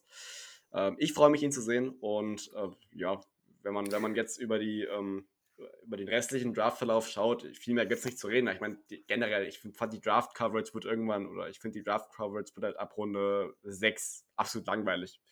Äh, die, die, die Experten, ja, die Picks, war, waren, die Picks, waren dann schon so, wer, wer wird an, äh, wer wird undrafted, Free Agent, ja. also es hat dann auch so Runde 6, 7 sind, hat dann natürlich dann nur wirklich für die, wirklich, die da tief drin sind, ja. seinen Reiz. Aber so langweilig fand ich es dann auch. Weil Trill Williams zum Beispiel, den wir bekommen haben, den hatte ich in Runde 6.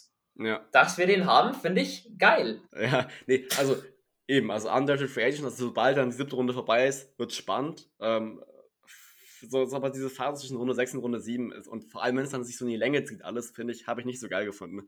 Ähm, ist so meine persönliche Einschätzung. Ich weiß nicht, ob ich. Ja, ja na, irgendwann am dritten Tag Draft wird es halt auch anstrengend. Ja, ja, das, ist, das, ist, einfach ja, so. Äh, aber was, ich, was auch geil ist, in diese Fan of the Days waren einige lustige Momente dabei. Ähm, ich hätte nur noch äh, eine Bitte. Äh, ich weiß nicht, Julian, was du, hättest du noch einen Punkt? zum Besprechen? Ich, ich habe keinen Punkt sonst mehr. Ich habe nur noch eine Sache gesagt, wo, wo wir vielleicht nochmal unsere zwei Gewinner und zwei Verlierer des Drafts vielleicht nennen. Ähm, okay, na, na, dann machst du es so, weil ich hätte.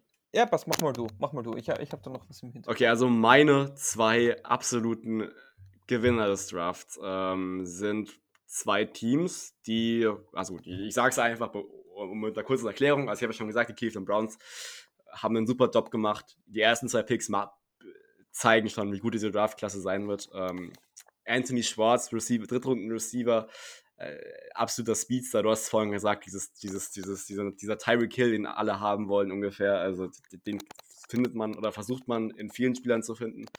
Ähm, anderes Team, was ich als klares Gewinnerteam des Drafts sehe, sind die Jacksonville Jaguars. Also ich meine, die haben so eine gute Draftklasse. Ich, ich glaube, wenn ich mal aufzählen darf, äh, Trevor Lawrence logischerweise, Travis Etienne, dieses Duo wieder vereint. Ähm, Tyson Campbell, äh, Andre Cisco, äh, wirklich unfassbares Ceiling in dieser Draftklasse. Ich, ich freue mich sehr, dieses Team zu sehen und absoluter Playoff-Kandidat, unter Umständen sogar schon ab der nächsten Saison. Ich glaube aber, es könnte nochmal eine Saison vielleicht schwieriger werden und an sich fand ich die Jaguars eigentlich nie ein schlechtes Team. Also ich denke, die werden ähm, gerade durch diese Verbesserung durch die Draftklasse auf jeden Fall wieder in der AFC South mit oben dabei sein.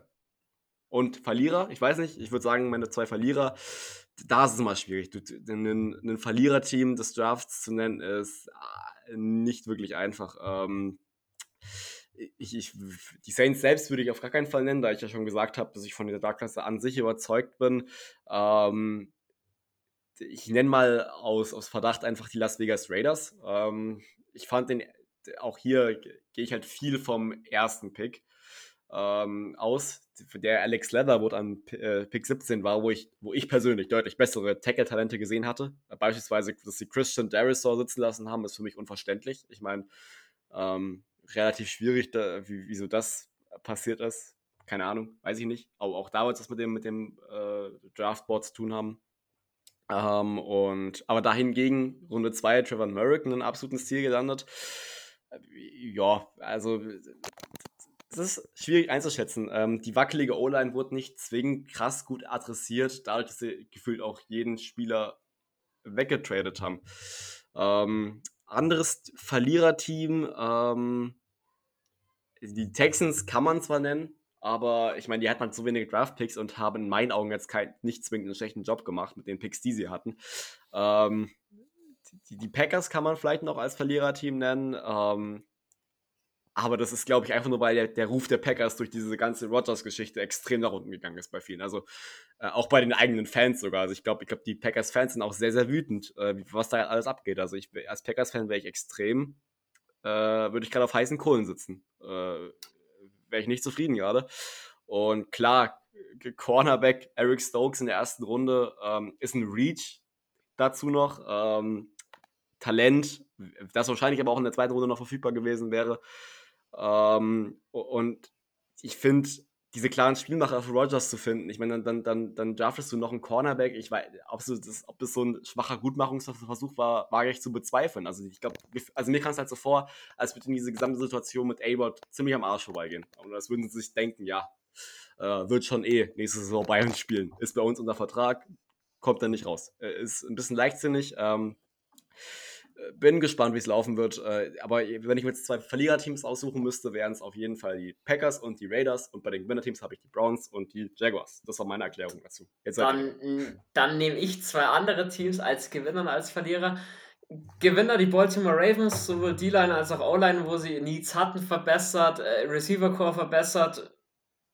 Guten Job gemacht, die Jets für mich, guten Job gemacht. Die hatten überall Baustellen und konnten die aber auch, finde ich, ziemlich gut besetzen Deswegen gibt es da eigentlich gar nicht viel dazu zu sagen. Klar, Browns hattest du schon. Deswegen die zwei auf jeden Fall als Gewinnerteam bei mir. Verliererteam, ähm, du hattest die Raiders schon, ja, habe ich auch vieles nicht verstanden, was die gemacht haben. Ähm, die Seattle Seahawks verstehe ich nicht, was die gemacht haben. Russell Williams schreit, äh, Russell, William, Russell Wilson schreit nach einem O-Liner und kriegt einen Receiver in Runde 2. Ähm, ja, kann man machen, muss man in meinen Augen nicht.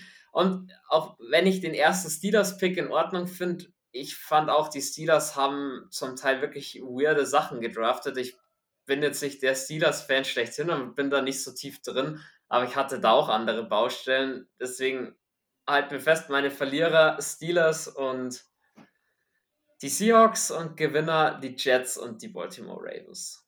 Okay, dann zum Abschluss noch die zwei Gewinner und zwei Verlierer von unserem lieben Jules. Und natürlich habe ich das ganz anders gemacht. Ähm, ich habe zwar ein Team als Sieger, das sind die New York Jets.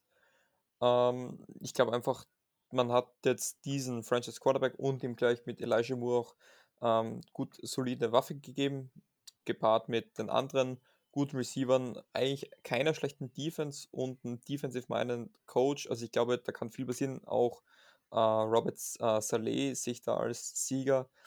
Weiteren Sieger sehe ich die NFC North. Die ist jetzt nochmal um einiges interessanter geworden. Ähm, rund um die Thematik bei Aaron Rodgers. Das wird eine, eine unglaublich interessante ähm, Division werden.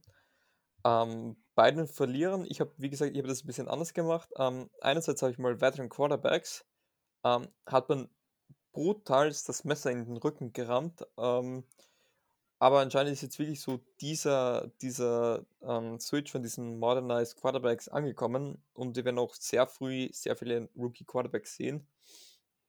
Und natürlich ähm, einen weiteren Verlierer hätte ich jetzt natürlich die Green Bay Packers nehmen können, aber das wäre mir dann doch zu langweilig geworden. Deswegen bin auch ich mit den Oakland Raiders gegangen, auch wenn sie mit Trevor Murray einen guten Oakland? Mit, mit den ah. Oakland Raiders vor allem, ja. ich werde auf die Tafel 50 Mal Las Vegas Raiders schreiben müssen. ähm, ähm, die Las Vegas Raiders natürlich, ähm, weil sie haben so mit Trevor Murray einen, einen guten defensiven Stil gelandet ähm, und auch ähm, den, ich glaube, sie sind mit Leatherwood in der ersten Runde gegangen, wenn ich mich jetzt nicht täusche. Genau. Ähm, auch noch, ja, ein bisschen vielleicht ein Reach, aber okay. Aber danach war das irgendwie Chaos in meinen Augen. Das war so ein typischer John Gruden-Draft. Ähm, das Problem bei Raiders ist ganz klar, dass ich null Ideologie. Ich mag John Gruden, aber ich weiß jetzt nicht, ähm, welche Difference Maker sie sich erhoffen oder durch diese Draft Class erhoffen. Bei dem war das, also für mich sieht es aus wie ein typischer Montagmorgen, alles beim Alten, alles scheiße irgendwie, es ist nichts besser geworden. Ähm, ich lasse mich gerne eines Besseren belehren. Ähm, ich, ich halte viel von John Gruden, aber den Draft habe ich absolut nicht verstanden. okay, ähm, vielen Dank äh, für diese kleinen, für diesen kleinen Einblick in eure Verlierer und Gewinner. Ähm, kurzer Ausblick auf unseren Podcast. Also ich weiß nicht, vielleicht gibt es einen kleinen Breakdown geben zu den ähm, zum Schedule, was am Mittwoch äh, kommen wird. Also sprich so ein kleiner Breakdown, wann die Saints gegen wann spielen oder die Saints gegen wen spielen werden. Ähm, wird auch ein Instagram-Post zu kommen oder ein Facebook-Post. Ähm, und da sind wir wahrscheinlich, wahrscheinlich spätestens wieder da für euch. Wahrscheinlich dann gegen Ende der Woche wieder. Ich schätze mal Freitag, Wochenende auf jeden Fall spätestens eine Folge. Ähm, vielleicht auch noch ein paar andere Sachen. Social Media, Power Rankings dürfen noch kommen nach dem Draft, wie wir das sehen, soweit. Und schaut, schaut einfach da vorbei, folgt uns da, da verpasst ihr keinen Content von uns. Äh, bekommt auch immer als erstes mit, wenn, ihr, wenn die neuen Folgen online sind. Da könnt ihr vielleicht auch die, diese Glocke für Instagram aktivieren, dass ihr immer eine Benachrichtigung bekommt, wenn wir was gepostet haben. Würde uns persönlich zumindest sehr freuen, wenn ihr uns so supporten würdet. Ähm, mir bleibt nicht mehr viel übrig, als äh, mich bei euch zu bedanken, dass ihr euch diese dann doch etwas längere Podcast-Folge angehört habt. Ist nicht so unser Stil, dass wir so länger als 120, äh, nicht länger als eine Stunde und 20 Minuten aufnehmen. Ähm, ja, Jules, äh, Bene, Dankeschön, dass ihr die Folge mit mir aufgenommen habt. Ähm, War mir eine Ehre. War jetzt mal langsam überfällig.